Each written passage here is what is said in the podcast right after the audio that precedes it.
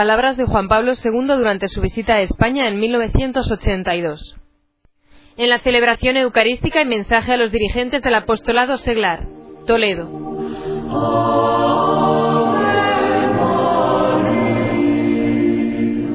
Señor Cardenal, queridos hermanos y hermanas, en las palabras del Evangelio que hemos proclamado, Cristo mismo pone en evidencia a la vez la dignidad y la responsabilidad del cristiano. Cuando el Señor exclama, vosotros sois la sal de la tierra, subraya al mismo tiempo que la sal no debe perder su sabor si tiene que ser útil para el hombre. Y cuando afirma, vosotros sois la luz del mundo, plantea como consecuencia la necesidad de que esta luz alumbre a todos los de casa. Y todavía insiste a continuación, así ha de lucir vuestra luz ante los hombres, para que, viendo vuestras buenas obras, glorifiquen a vuestro Padre que está en los cielos. Es difícil encontrar una metáfora evangélica más adecuada y bella para expresar la dignidad del discípulo de Cristo y su consecuente responsabilidad. El mismo Concilio Vaticano II se ha inspirado en este texto evangélico al hablar del apostolado de los seglares, es decir, de su misión con la participación en la vida de la Iglesia y en el servicio a la sociedad. Vosotros sois la sal de la tierra, vosotros sois la luz del mundo. La vocación cristiana es, por su naturaleza misma, vocación al apostolado. A la luz de esta dignidad y responsabilidad proclamada por el Evangelio y el Magisterio de la Iglesia, deseo saludar a todos los representantes del laicado de España.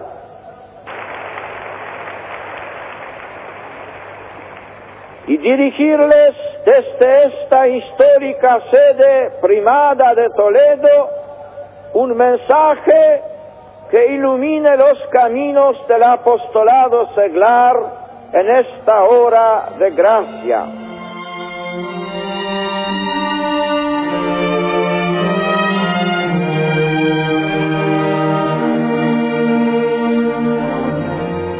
Saludo ante todo al señor cardenal arzobispo de esta diócesis, así como a los pastores y a todo el pueblo de Dios de Toledo y de su provincia eclesiástica aquí presente.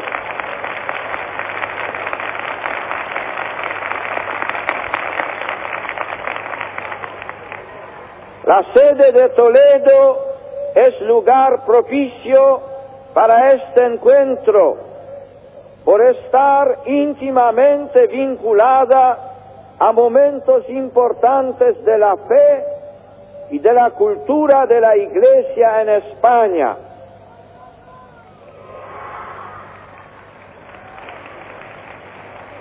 No podemos olvidar los concilios toledanos que supieron encontrar fórmulas adecuadas para la profesión de la fe cristiana en sus fundamentales contenidos trinitarios y cristológicos.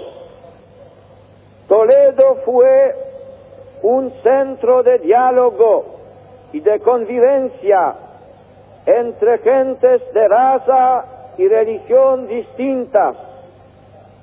Fue también encrucijada de culturas que desbordaban las fronteras de España para influir poderosamente en la cultura del occidente europeo. Es ciudad de gran tradición cristiana, reflejada en sus momentos artísticos y en, y en la expresión pictórica de artistas de talla universal como el greco.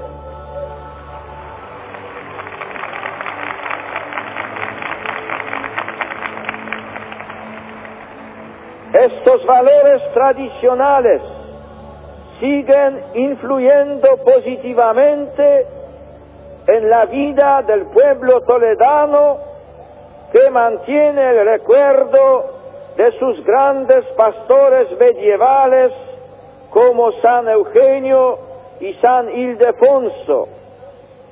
Es la memoria de una tradición que se alarga a través de muchas generaciones de cristianos que se han extendido por todo el país y han participado en generosos movimientos misioneros en otros continentes.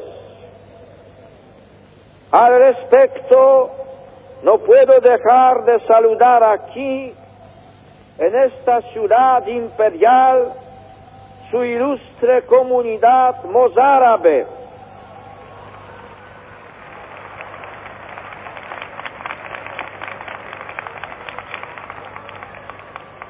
heredera de los heroicos cristianos de hace siglos y cuyos feligreses mantienen vivo bajo la directa responsabilidad del señor cardenal primado el patrimonio espiritual de su venerable liturgia de gran riqueza teológica y pastoral, sin olvidar que en la liturgia postconciliar el canto del Padre Nuestro en toda España es precisamente el de la liturgia mozárabe.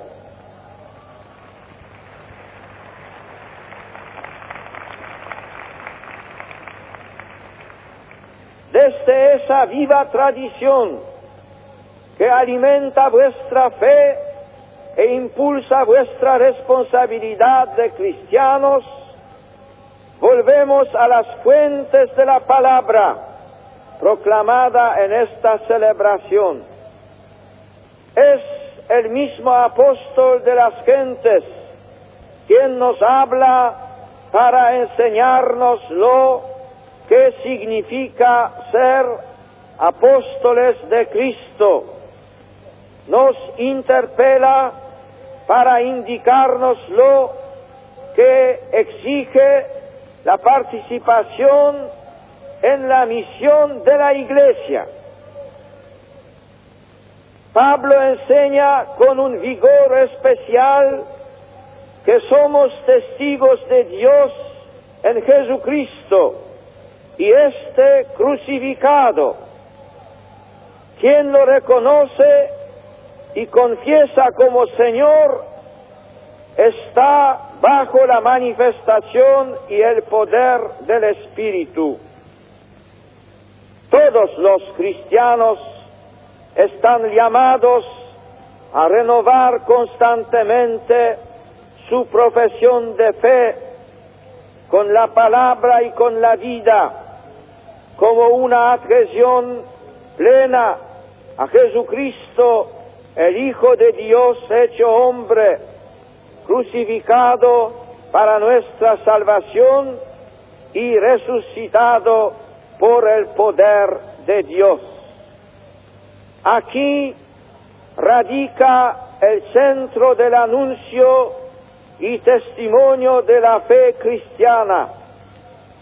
Por eso, la primera actitud del testigo de la fe es profesar esa misma fe que predica, dejándose convertir dócilmente por el Espíritu de Dios y conformando su vida a esa sabiduría divina.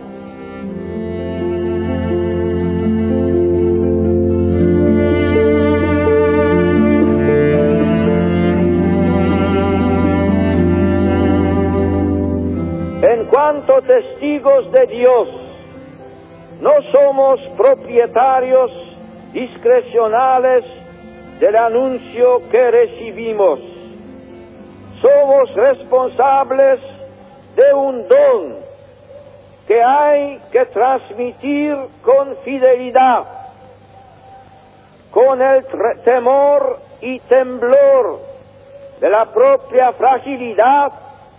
El apóstol confía en la manifestación del Espíritu en la fuerza persuasiva del poder de Dios. No se trata de amoldar el Evangelio a la sabiduría del mundo, como tampoco deberá dejarse seducir el apóstol por la pretendida sabiduría de los príncipes de este siglo cifrada en el poder, en la riqueza y en el placer, que al proponer el espejismo de una felicidad humana, de hecho aboca a los que sucumben a su culto a una total destrucción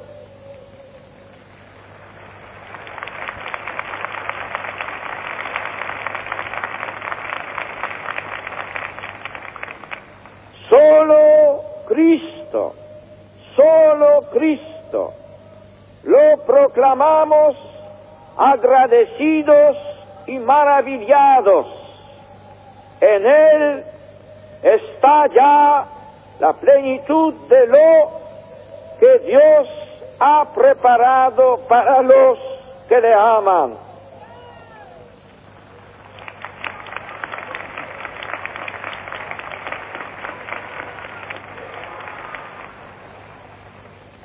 El Papa exhorta a todos los seglares a asumir con coherencia y vigor su dignidad y responsabilidad. El Papa confía en los seglares españoles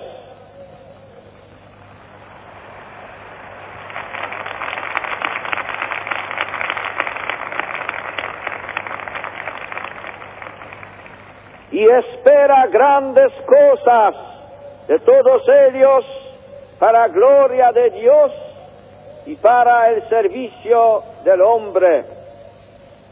Sí, como he recordado ya, la vocación cristiana es esencialmente apostólica. Solo en esta dimensión de servicio al Evangelio el cristiano encontrará la plenitud de su dignidad y responsabilidad.